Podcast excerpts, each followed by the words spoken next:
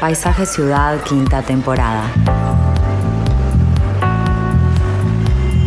Un programa dedicado a la cultura urbana. Conduce Malena Rodríguez. Participa William Ray Ashfield.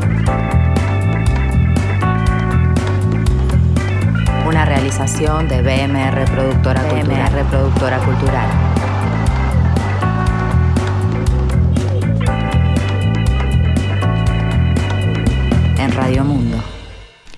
Muy buenas tardes, bienvenidos a Paisaje Ciudad y en esta tarde fría, helada. Nos vamos a meter en las bibliotecas, las bibliotecas de la ciudad, las bibliotecas públicas, a veces no tan públicas, pero vamos a estar ahí. Y antes que nada, le doy la bienvenida a Willy. ¿Cómo andás? ¿Cómo andás, Malena? ¿Qué Porque tal? Me gustaría saber con qué bibliotecas empezaste relacionándote así, si vas atrás en el Mm, tiempo. Es una buena pregunta. Bueno, en principio fue muy importante la biblioteca del Colegio Seminario para mí. Una biblioteca fantástica que no solamente por su contenido, que es muy bueno, sino también por cómo es esa biblioteca, ¿no? Esas bibliotecas de madera que, bueno, invitan a viajar aún sin leer. Divino. Bueno, yo también he tenido este contacto con bibliotecas, la biblioteca del Colegio Alemán, por ejemplo, que siempre me sentí un poco extraña de volver ahí sin ser alumna estar un poco como outsider, pero disfrutando de todo eso. La biblioteca de nuestros hijos, para mí fue siempre una Ah, sí. biblioteca muy cercana, muy querida, donde, bueno, leí la mayoría de los libros en mi adolescencia. Y bueno, y después van surgiendo otras bibliotecas Sí, claro. que uno se va acercando y, y- y sigo en ese descubrimiento. O sea, me encantó descubrir la, la biblioteca de la Facultad de Ingeniería, que tiene una vista hermosa. O la biblioteca de, y que es bastante tranquila, la biblioteca de arquitectura, que es hermosa, pero es demasiado ruidosa para mi gusto. Y que tiene un sistema muy particular, porque en la Facultad de Arquitectura cada uno recoge su libro del anaquel, ¿no? Y después lo deposita en un lugar. Si no hay un bibliotecario que le da el libro, tiene una, una manera de, de funcionar que es bastante interesante y muy antigua, ¿eh? Mm. No es que es nada nuevo. Pero hay bibliotecas, claro, que a veces uno eh, le gustaría casi vivir dentro de ella. Y yo no soy tanto un ratón de biblioteca como más un ratón de archivo. Pero eh, debo mm, reconocer que una biblioteca como la de la Universidad de Coimbra, por ejemplo, fantástica, fantástica este, por donde se la mire, donde a la noche eh, se liberan murciélagos que son los que hacen el tratamiento, digamos, de, de microorganismos en la sala. O sea, ¿no? lo hacen a sea, propósito. Sí, es un sistema natural muy antiguo, ¿eh? un sistema de, eh, debe ser del siglo XVI o XVII.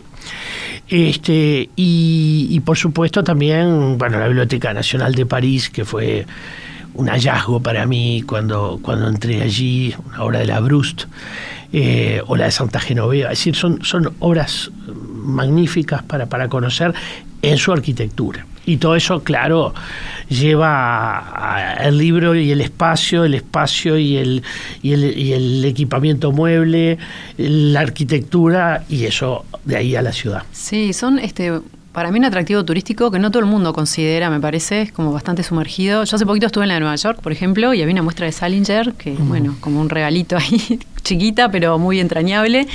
Y es algo que, que está, a mí me parece muy atractivo. Más allá de eso, está bueno pensar cómo, cómo están ayornándose las bibliotecas, cómo, qué vigencia tienen en el formato que han tenido siempre, cómo necesitan reciclarse y, y volverse, eh, bueno, interesantes para el gran público y eh, funcionales.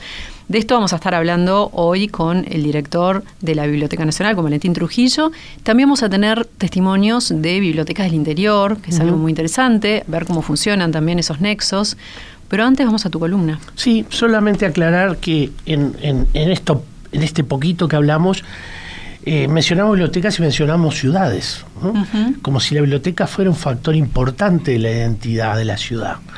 Eh, yo creo que esto es interesante y quizás hoy estemos sobrevolando esta idea. ¿Y, y cómo se las ha agredido también, ¿no? En épocas. Este, Por supuesto, en épocas sí. de guerra, en épocas de riesgo. Sin eh, duda. han sido focos también. de espolio, de grandes espolios.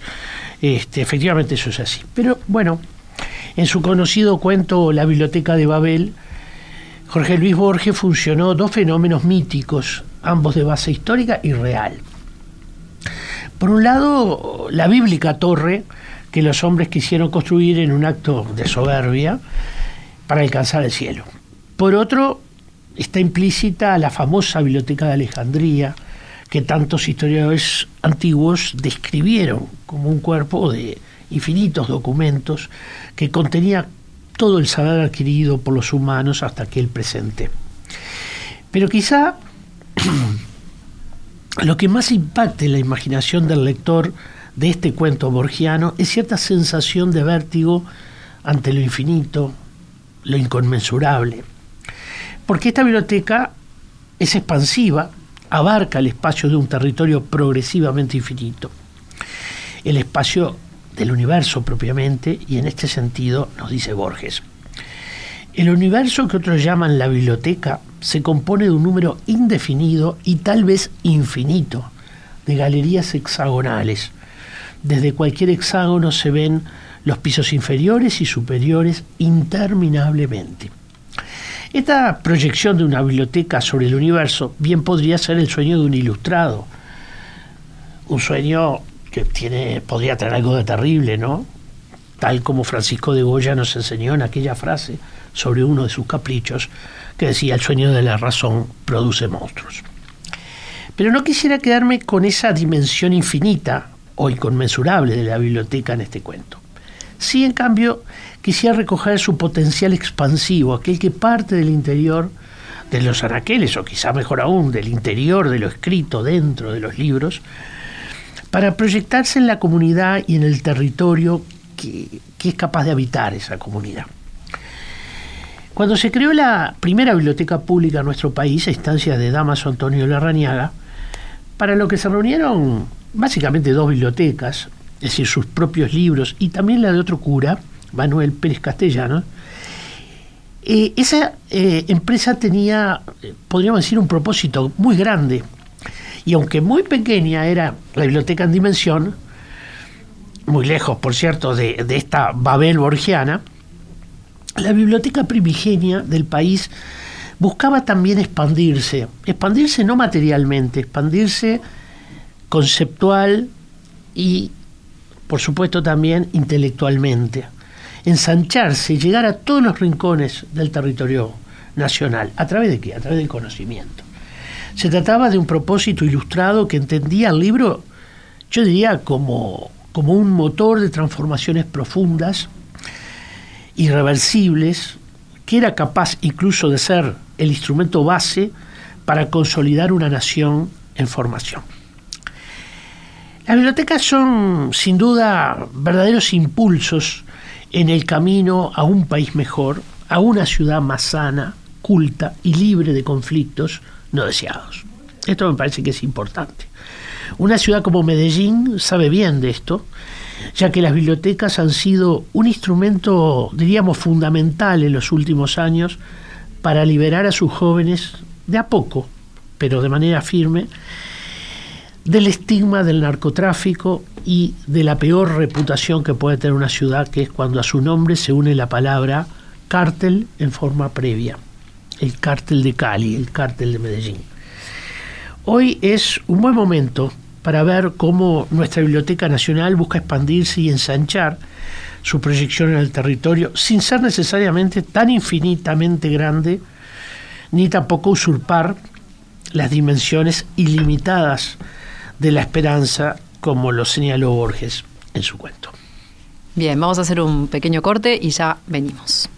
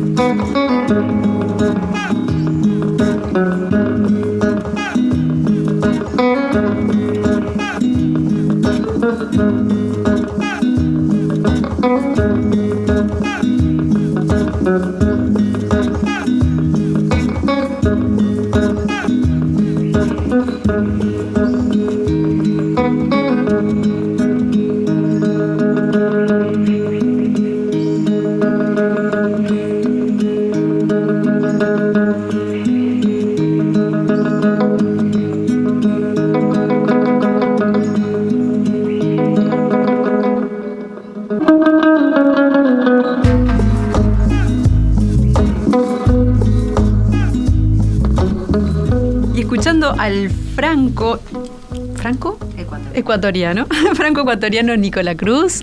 Vamos a darle la, la recibida a nuestro director de la Biblioteca Nacional, Valentín Trujillo. ¿Cómo le va? Buenas tardes, gracias por, la invitación. Un gusto estar aquí con ustedes. Igualmente, contanos un poco cómo ha sido esta, eh, este desempeño ¿no? en este tiempo que venís, los objetivos que te fuiste planteando, eh, los desafíos, cómo... Sí, eh, bueno, recién escuchaba la, columna de, Willy y, y, pensaba un poco, ¿no? De forma introspectiva, eh, uno puede tener un diseño, puede tener una planificación, eh, puede generar un esquema, una estructura, eventualmente para un quinquenio, y, y entre sus objetivos está el despliegue ¿no? en el propio territorio o posicionarse desde un punto de vista, digamos, urbanístico, tratar a la biblioteca como un centro cultural, yo creo que lo es, es mucho más que una gran acumulación de papeles, eh, y creo que la Biblioteca Nacional del Uruguay, por suerte, trasciende esa categoría. Pero bueno, eh, estábamos todos mirando para un lado y atrás nuestro venía una ola gigantesca, al principio invisible, que se llamó pandemia, y eso obligó necesariamente, y no soy muy original porque creo que, esto pasó en, en, el Uruguay, en todas las bibliotecas nacionales del mundo. ¿Cómo pasa, no? Esto que hablando con todo el mundo siempre viene el tema, ¿no? Es como, es inevitable. Uno dice, ay, pero ya pasó, ya está. Pero inevitablemente seguimos conviviendo con los coletazos, ¿no? sí, a ver, este, aclaremos porque quizá haya algún oyente que, que, no lo sepa. Nosotros asumimos en, en marzo del año 2020 y con esta nueva administración y el 13, aquel fatídico viernes 13 de marzo que todos recordamos, eh, se declaró la emergencia sanitaria y eso le obligó a la biblioteca, como a todo el Estado y a buena parte de las empresas e instituciones públicas y privadas en, el Uruguay y buena parte del globo, a reestructurar su, forma de trabajo, su funcionamiento interno, su conexión con la comunidad. Fue un gigantesco desafío, ¿no?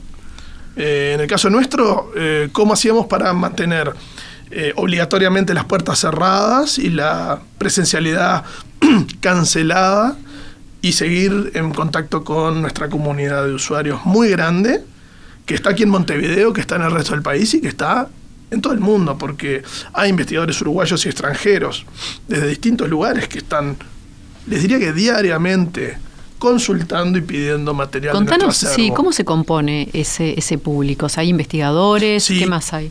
A ver, eh, por supuesto, digamos que tenemos en principio dos grandes grupos. Si hablamos de la presencialidad, ¿no? Si hablamos de la gente que concurre a nuestro augusto y patrimonial edificio que está en 18 de julio 1790 entre Gaboto y Tristán Narvaja o el Callejón de Frugoni. Eh, ahí tenemos eh, el, grupo principal que es el lector, eh, llamémosle estándar, que va y pide su libro y lo lee en la sala Artigas, que es la principal sala de lectura de la biblioteca. Luego tenemos un grupo muy importante que es el grupo de investigadores. Estamos hablando de gente que está en distintos niveles del ámbito académico, que está haciendo sus investigaciones, tesinas, tesis, posgrados, doctorados, y que necesita material y tiene su carnet de investigador y el carnet le permite, lo habilita a, eh, a pedir y a consultar todo el acervo de la biblioteca, no solo lo que está en las colecciones de prensa y libros y revistas, sino también el archivo literario, que podemos explicar mínimamente qué es. Se trata de, en este momento son 173 colecciones de papelería personal de distintos intelectuales de todas las épocas en el Uruguay. Y esos archivos, a su vez, como la cultura, como, como otros eh, sectores de la vida social, se manejan en grupos, en nodos, en círculos, tiene eh, un montón de documentos que son referidos, por supuesto, al Uruguay, pero también al exterior. ¿Cómo ejemplifico esto? La, la papelería personal de José Enrique Rodó o del Mira Agustini tiene originales, manuscritos originales de Rubén Darío o de Miguel de Unamuno o de Ortega. digo por, por nombrar cómo estos archivos se conectan fácilmente, naturalmente a nivel internacional un, recuerdo uno de los primeros pedidos que nos hicieron allá por abril del año 20, un matrimonio de académicos franceses que estaba repasando y, peinando, digamos, toda la correspondencia de Unamuno, casualmente, nos pedía información que estaba en Archivo Literario de Biblioteca Nacional.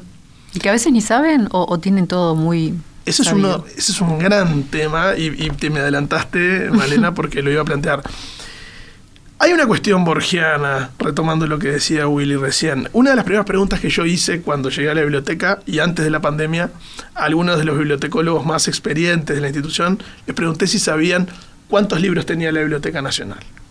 Y muy borgianamente me respondieron, Infinitos. no lo sabemos. no son infinitos porque efectivamente Claro. es un número finito, pero Pero es un movimiento mo- es móvil ese número también, ¿no? Cambia. todos los días. Es muy difícil, ahí va. Sí, eh, me dieron un número estimado. Eh, hay unos 4 millones de documentos en general y hay un millón y medio aproximadamente de libros. Pero está bueno eso que decís porque todos los días aumenta. No, y porque a veces estos El acervo- acervos enormes que a veces no se sabe bien. Bueno, estoy Bueno. pensando, por ejemplo, en el patrimonio audiovisual, en un montón de otras cosas, ¿no? Ah, Hay, hay- hay un, hay un porcentaje de incertidumbre. Obviamente que apuntamos a que eso, ese porcentaje tienda a bajar. En el archivo literario en particular se está haciendo un trabajo muy intenso. Recordemos también que la biblioteca tiene un grupo de investigadores, en este momento son ocho. Eh, apuntamos a que crezca. Mm, En, en- en estos últimos años ingresaron cuatro personas más, o sea, se, se- se duplicó el, el número o un aumento del 100%, si se quiere. Eh, Y ellos están ordenando cuál es su tarea bien. ellos eh, tienen varias tareas. En principio tienen tareas de investigación sobre la papelería personal, pero inevitablemente la papelería personal lleva a la colección de libros y a la colección de prensa, porque buena parte de estos intelectuales, y por una deformación, digamos, tanto de, de- de Tomás de Matos y de Carlos Liscano, que eran escritores, como de mí, que también tengo una pata literaria muy fuerte, están inclinados hacia el ámbito literario. También hacia el, ámbito histórico. Tenemos un profesor de historia. Eh, por ejemplo, en este momento hay investigaciones sobre Delmira Agustini, sobre Emilio Oribe, gran poeta, intelectual, académico del siglo XX en el Uruguay. Eh, también tenemos, hace muy poquito se terminaron dos investigaciones sobre Carlos Maggi con la linda excusa del centenario, ¿no? que se conmemoró el, el 5 de agosto y que hubo un programa especial de Radio Mundo desde la Biblioteca Nacional.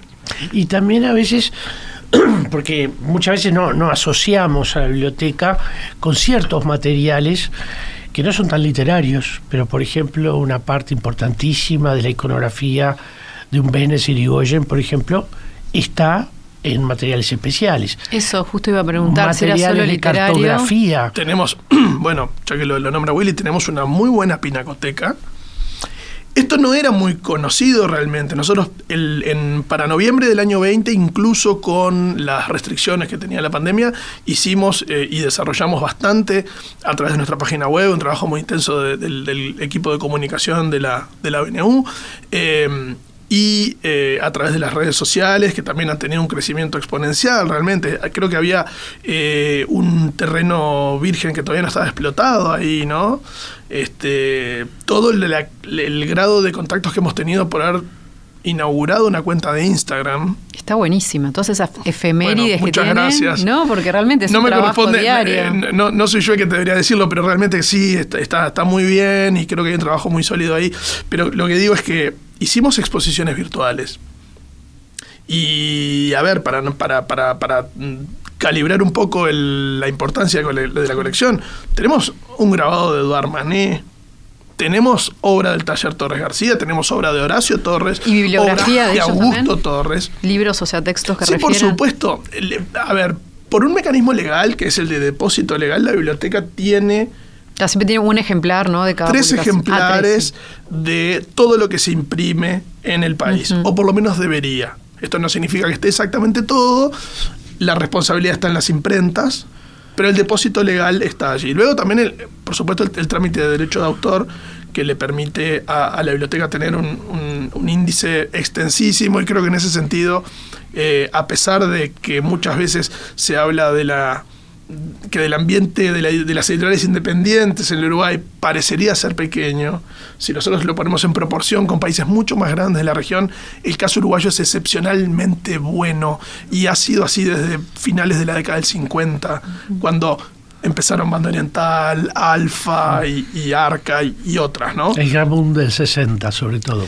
Claro, pero digamos, incluso con todas las dificultades que sabemos que tiene eh, el, microclima editorial en el Uruguay, porque está condicionado por un mercado que es chico y, y por problemas de distribución, etcétera, la proporción de libros que se publican al año en el Uruguay, comparado con países mucho más grandes como Perú, Colombia, Chile, bueno, mm, Paraguay, Bolivia, realmente en la región Uruguay queda muy bien posicionado. Y todo eso lo tiene la biblioteca. Por supuesto que la biblioteca también, por su responsabilidad institucional y por sus objetivos primigenios, digamos, tiene toda la colección de prensa. Por eso se dice muchas veces que una biblioteca nacional es la memoria de un país. Claro. Esto también es un poco borgiano.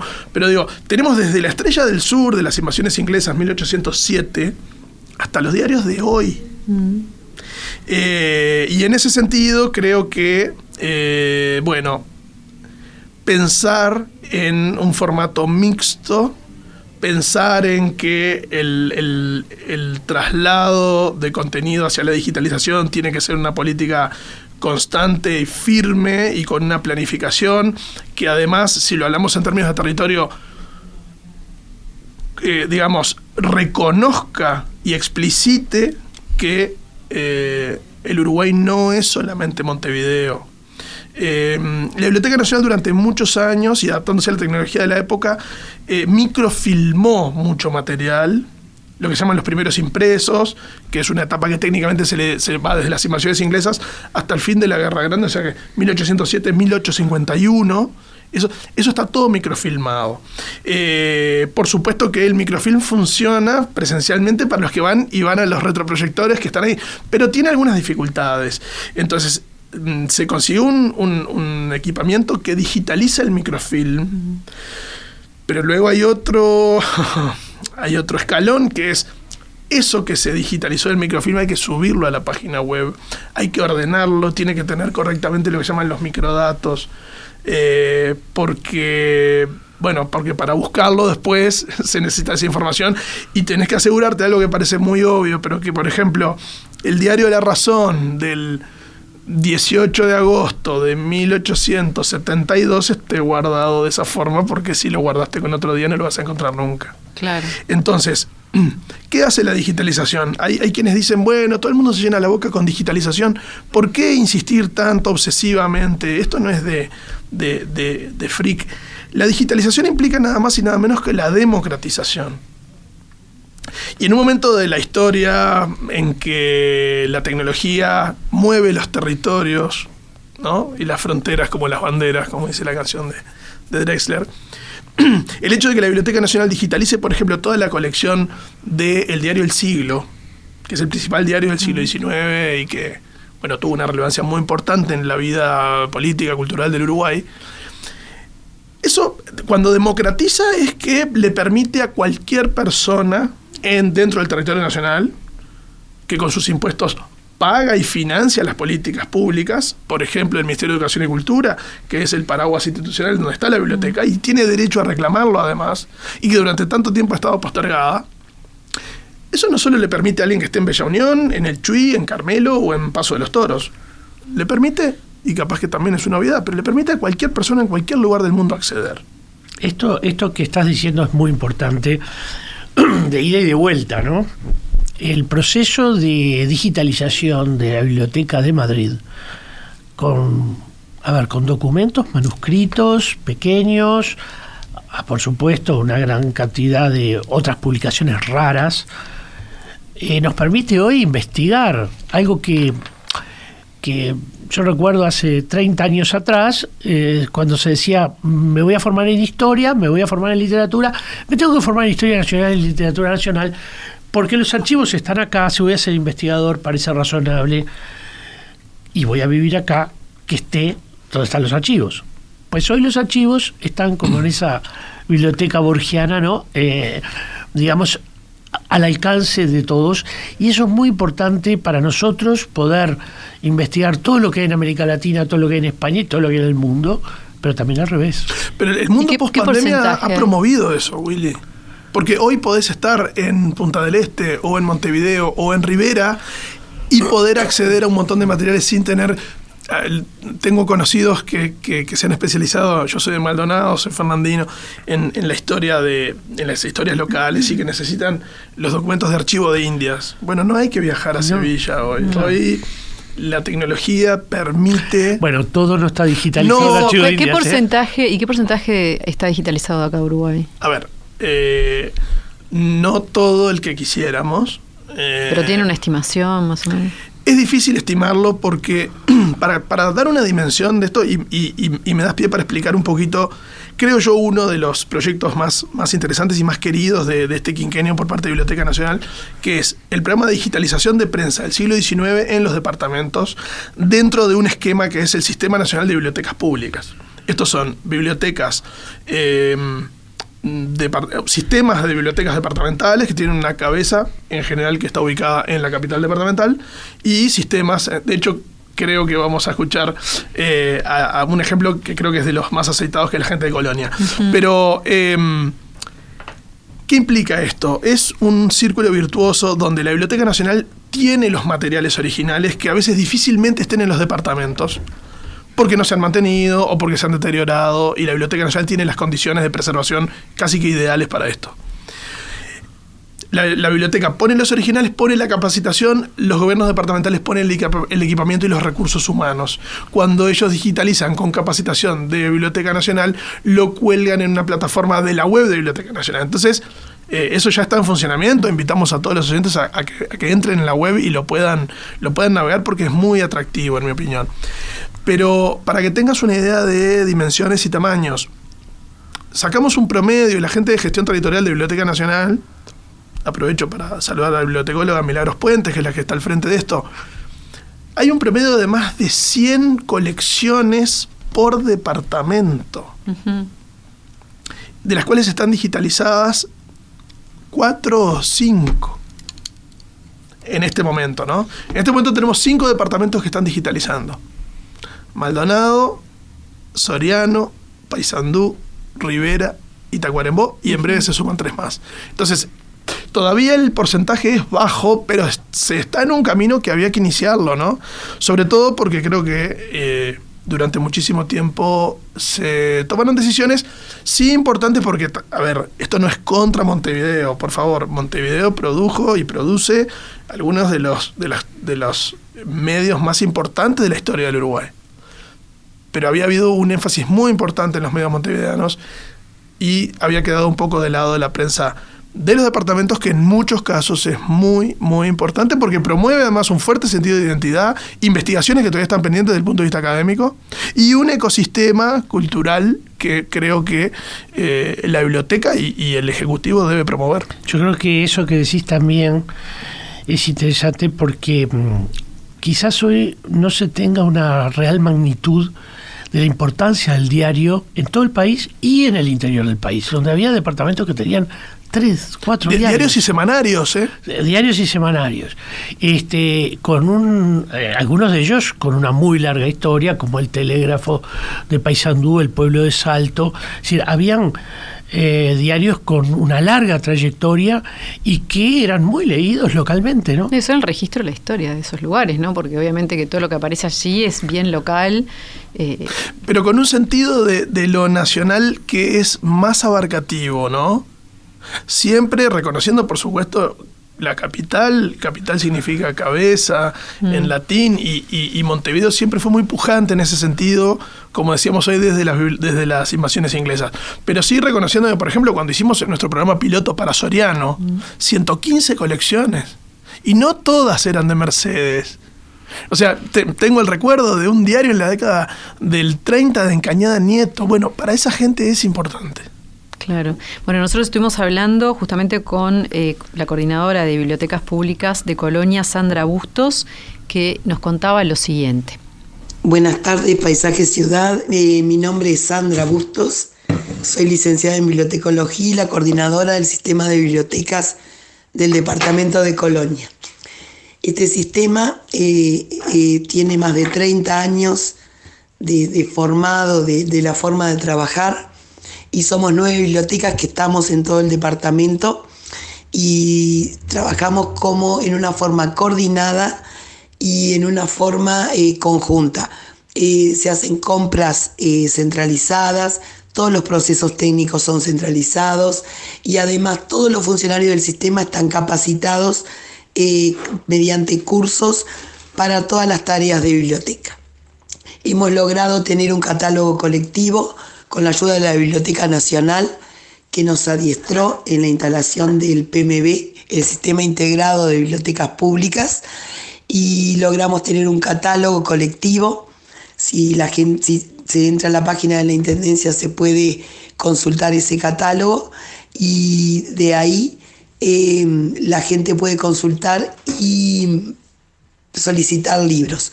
Uno de los servicios que tenemos más difundidos y que está dando mucho resultado es eh, el préstamo interbibliotecario. Y la persona, una persona que vive en una ciudad, por ejemplo, vive en La Paz, necesita un libro que está en Carmelo. Entonces, en 24 horas tiene el libro en su biblioteca de origen y lo puede retirar. Y otra cosa muy importante es que de esta forma vamos aprovechando las colecciones. Toda la parte temática, hay temas que interesan más en una comunidad que en otros. Por ejemplo, siempre doy el mismo ejemplo, en la parte de, viñas, de vino, de viñedos, en Carmelo es pujante. Pero una persona eh, pero en otra ciudad eh, no. Entonces una persona está algo de vinos y es de Tarariras, se le manda el libro de Carmelo. Este, gracias por la oportunidad de contar nuestra experiencia y un saludo grande a Valentín Trujillo. Qué interesante, todo este desafío ¿no? de la territorial, territorialización que están este, llevando a cabo ¿no? en, los distintos eh, las distintas áreas de la cultura, este, en el MEC, eh, ¿hay algún tipo de coordinación ahí que, puedan aprovechar, de sinergia? Eh, te pregunto eso y también, bueno, ¿qué desafíos has encontrado en esto de, llegar al territorio? Bueno, la primera respuesta a tu pregunta es que sí, efectivamente existe ese ámbito es el Sistema Nacional de Bibliotecas Públicas, que está creado por ley desde enero del año 2010. Durante mucho tiempo funcionó casi que en cuentagotas. Creo que la oportunidad de la pandemia, si es que se puede denominar una oportunidad, potenció a través de plataformas virtuales los encuentros, la coordinación y reflotar desde distintas formas a través de... Eh, tenemos cuatro grandes líneas de trabajo ahí dentro con, con, representantes de todos los departamentos, que son las donaciones, la capacitación, la extensión cultural, eh, o sea, actividades que realiza Biblioteca Nacional, eh, tanto en Montevideo como en otros sitios, se comparten dentro del sistema. A ver, desde distintos tipos de festejos el Día del Libro, el Día Nacional del Libro, el 26 de mayo, hasta presentaciones de, de libros, hasta exposiciones virtuales que se comparten por allí, todo un flujo de comunicación grande porque cada departamento tiene sus propios ritmos, tiene sus propias grillas ¿no? y sus contenidos. Y no, yo me refería también a cruces con otros institutos, por ejemplo, de la Dirección de Cultura, que, hay, porque todos tienen su parte territorial, territorial y es como importante poder, a veces se pueden vincular, ¿no? Exactamente, y lo interesante de esto, eh, Malena, es que la, ese trabajo territorial se da, como decíamos antes, en pleno auge de lo desterritorializado, ¿no? Claro, en, épocas de virtualidad donde supuestamente... Donde, pero para mí tienes que reforzar las dos, ¿no? A ver, nosotros, eh, por nombrarte algo, el, tuvimos el lujo el año pasado en el marco de, de las de la conmemoración de los 150 años del nacimiento de José Enrique Rodó, donde participaron varias unidades dentro del MEC, también obviamente la, la Comisión de Patrimonio, de tener contacto directo con, Gustavo San Román desde Escocia, ¿no? Entonces, eh, ahí estamos trayendo a un investigador uruguayo con una amplia experiencia en el mundo académico del más alto nivel en Europa y lo estamos compartiendo y dejándolo entrar a, una biblioteca, a la biblioteca Juana de Barburú de Melo o a la Tilio Ferrandiz de Bella Unión o a la Biblioteca Artigas de Paysandú. No, no, entonces este, creo que eh, sí, tú nombrabas, eh, creo que hay un sentimiento de equipo fuerte. Nosotros, sobre todo dentro de la Dirección de Cultura, coordinamos con eh, el Instituto de Letras, hemos tenido un trabajo bastante intenso, hemos participado no solo a nivel literario, sino también a nivel de exposiciones. Ellos creo que han reflotado con muy buen criterio la actividad en el Museo Zorrilla. Hemos participado en la feria eh, de la Galatea, que dio como resultado, es una feria de editoriales independientes en el Zorrilla, que dio como resultado que trabáramos contacto con un eh, diseñador e impresor, este, Gabriel Pasariza, que luego terminó restaurando la imprenta La Minerva imprenta. Galatea que la tenemos en biblioteca y que eso es una linda noticia y que aprovecho aquí para, para poder dar la primicia, ¿no? Este, de aquí a un mes vamos a tener el primer libro impreso en esta segunda época Oh, de la Galatea. Entonces, creo que eh, la interacción es importante. Creo que se ha promovido además el espíritu de, de grupo y esto no es solo como rebaño, sino porque efectivamente creo que podemos eh, ampliar los horizontes y llegar a, a distintas capas. Bien, vamos a hacer un corte y ya venimos.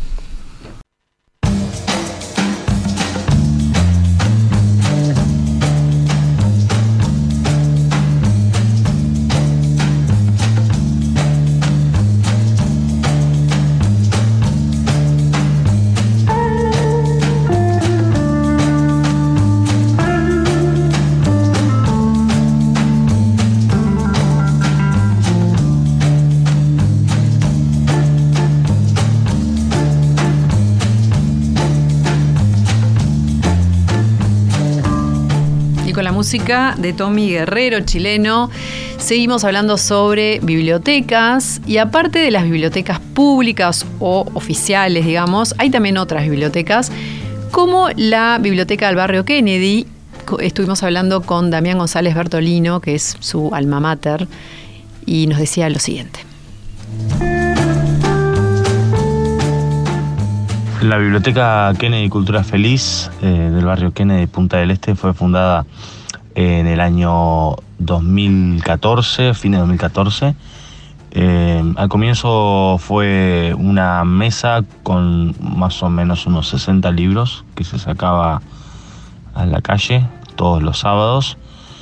Y en cuestión de un año, gracias a las donaciones, a los aportes de amigos y de personas interesadas y de vecinos en particular, la biblioteca ya tenía su local propio en la esquina de San Pablo e Isabel de Castilla, con varios cientos de ejemplares y hoy en día permanece allí funcionando, eh, tiene más de 5.000 volúmenes a disposición de, los usuarios, del, no solamente del barrio Kennedy, sino como cualquier biblioteca pública de cualquier persona de- de otro lugar que se acerque y que, y que requiera algún tipo de lectura. Eh, además, la biblioteca cuenta con un piano en muy buenas condiciones, un piano de, pie. Allí se realizan clases particulares para los niños eh, gratis a todos los sábados de mañana y, y además no es raro que en el que en el en la biblioteca también haya actividades como música, teatro, presentaciones de libros, este, exhibiciones de películas al aire libre en verano. También funciona como una suerte de centro cultural eh, en un lugar o en un barrio específicamente que siempre fue eh, desplazado de políticas culturales, eh, siempre estuvo en ese sentido bastante aislado. Pero la biblioteca a lo largo de estos últimos ocho años se ha eh, posicionado como un lugar de referencia para todos los vecinos. El barrio Kennedy está ubicado en Maldonado, al lado del golf, está cerca de la ruta que va de la barra al Jahuel, digamos. Y también González Bertolino, bueno, hizo esta, esta biblioteca es que es, es muy buena y, y bueno, eh, lo conoces mucho, Valentín, porque son grandes amigos, los dos juntos ganaron el, eh, ese año el premio Granta, que es este premio que, que le dan a menores de 40 años, un, muy prestigioso. Festival. High Fest, es Eh, hermoso ese lugar.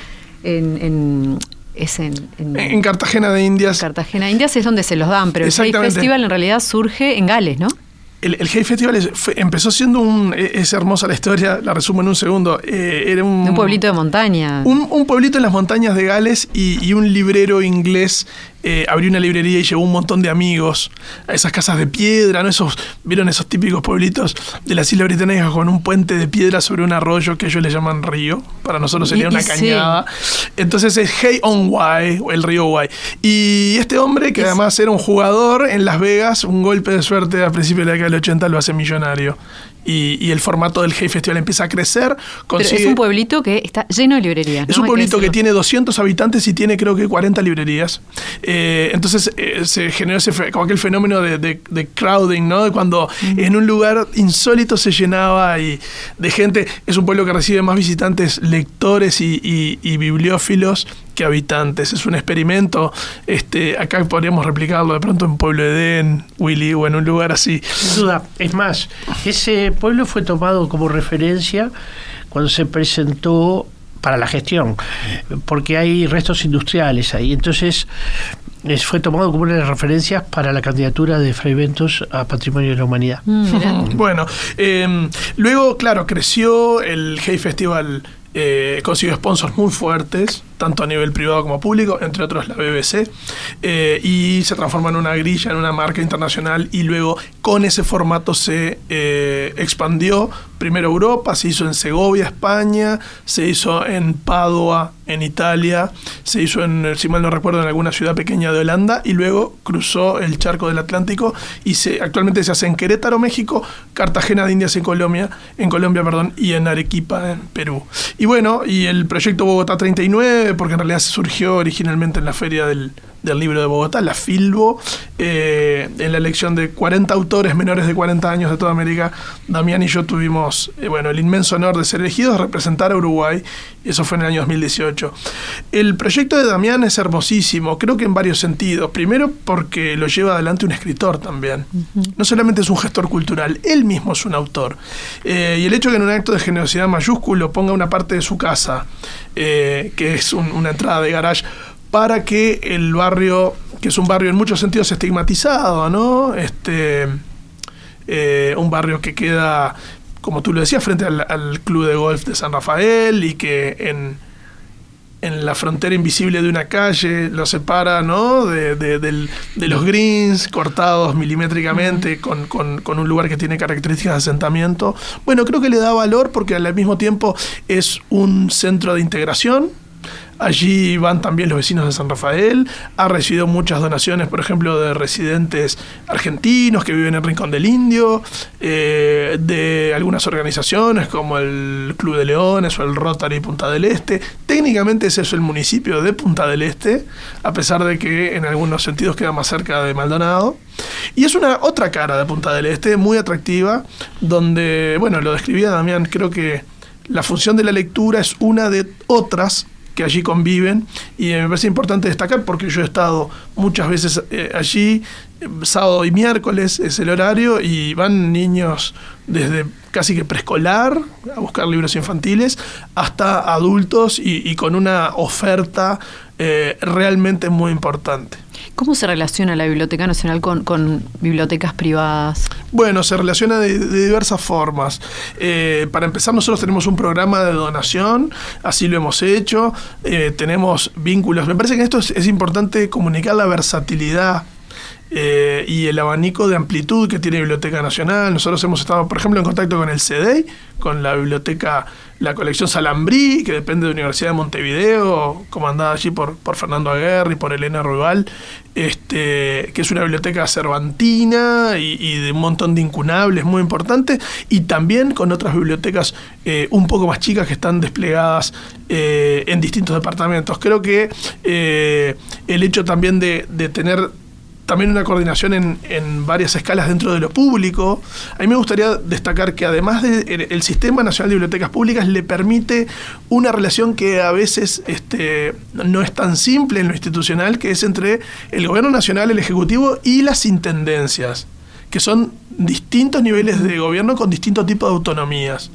Entonces, bueno, hemos coordinado el verano pasado, a modo piloto, y esto quiero destacar, la participación de la Intendencia de Rocha y de, de, Alejo Umpierres, su intendente al frente, con las biblioplayas. Mm. Eso fue un experimento que salió muy bien. Y ahora, para el verano que viene, no queremos hacerlo solamente a nivel oceánico. Creo que esto perfectamente puede aplicarse al turismo fluvial, a departamentos que de pronto no tengan una costa eh, hacia el Río de la Plata y que también en sus balnearios puedan tener este servicio. Entonces, nosotros intentamos movernos en, en todos los territorios en todos los departamentos a distintos niveles con el mensaje ese, ¿no? De que la Biblioteca Nacional tiene responsabilidades en todo el país y para toda la sociedad. Por último, la parte de Alicia que es importante, ¿no? También eh, tenemos que hacerlo medio rapidito. Dos minutos nos hace señas Oscar Romero. Pero bueno, rapidito te pregunto. El desafío del mantenimiento y el desafío del de, relacionamiento con con la comunidad, con los grafitis, con toda esa parte que también este, muchas veces es complicada. Sí, yo creo que en esto eh, obviamente que es un tema es un tema que admite distintos acercamientos creo que hay todo un debate eh, creo que también hay una cuestión de última de, de, derecho y de normativa no porque creo que el tema de los grafitis y la utilización de los espacios públicos y de las fachadas también pone en cuestión eh, hasta el propio concepto de propiedad, de la propiedad privada y de la propiedad comunitaria, ¿no? Este, yo creo que, eh, aunque sea difícil, porque la propia lógica de los grafitis implica el, salteo de las normas, creo que es parte un poco de la, de la mecánica, ¿no? Eh, creo que en el caso de la biblioteca y en otros edificios, y por supuesto que, que Willy tendrá mucho para decir al respecto, debería existir incluso me escucho decirlo y capaz que es de la ingeniería, pero debería existir una especie de tregua. Eh, de hecho, nosotros hemos pensado en la ubicación de algunos paneles de encofrado y de llamar un concurso abierto para, por ejemplo, retratos de, escritores uruguayos y de que la comunidad de artistas gráficos, de muralistas, eh, que en algunos casos son individuales, en otros casos son grupos, colectivos, puedan intervenir y, paneles. y realcen además eh, como ha sucedido en otras instituciones educativas, por ejemplo, recuerdo la pared lateral de, del IPA sobre la calle Venezuela, pero puede haber otros ejemplos, ¿no? Eh, pero bueno, a su vez esto eh, implica una investigación porque a su vez está el mundo del tagueo, el tag, que no es exactamente el grafiti, pero es la firma. Yo creo que ahí hay, y voy a ser también muy, muy breve, me parece que uno hay sectores a los que no puede apelar hay sectores a los que sí puede apelar. Cuando hay una marcha que se organiza, cuando hay una manifestación estudiantil y eso produce algún tipo de graffiti, bueno, ese graffiti no puede ir a la pared de la Biblioteca Nacional porque es una muy mala señal, es una mala señal para quien organiza la marcha. La Biblioteca Nacional es de todos, la Biblioteca Nacional no es un espacio para instalar ideas dominantes, al contrario, es la Biblioteca Nacional lugar que libera al país de cualquier idea eh, dominante, totalitario, lo que fuere. Entonces, tenemos que cuidarla. Se han hecho intervenciones, Willy, con, con las dos estatuas que están en la escalinata, de, tanto la de Cervantes como la de Sócrates. Entonces, este puede ser entendible como fenómeno social eh, si entramos ya desde el punto de vista estético es más opinable. Eh, desde, el punto de vista cultural creo que tampoco es justificable porque podría ser un discurso este, contrario a, digamos, a las culturas oficiales, pero tampoco es así. Se hacen pintadas y se hacen pegatinas también de afiches. ¿eh? Y creo que, bueno, en Bueno, es otro tema, ¿no? Grande, ¿no? Sí, sin duda, pero tiene que ver con la biblioteca y el territorio. Totalmente. Muchísimas gracias, Valentín. Gracias a ustedes, un gusto estar aquí. Igualmente, y bueno, eh, Willy, nos encontramos aquí en una semana. En una semana. Que pasen muy bien. ¡Viva la radio!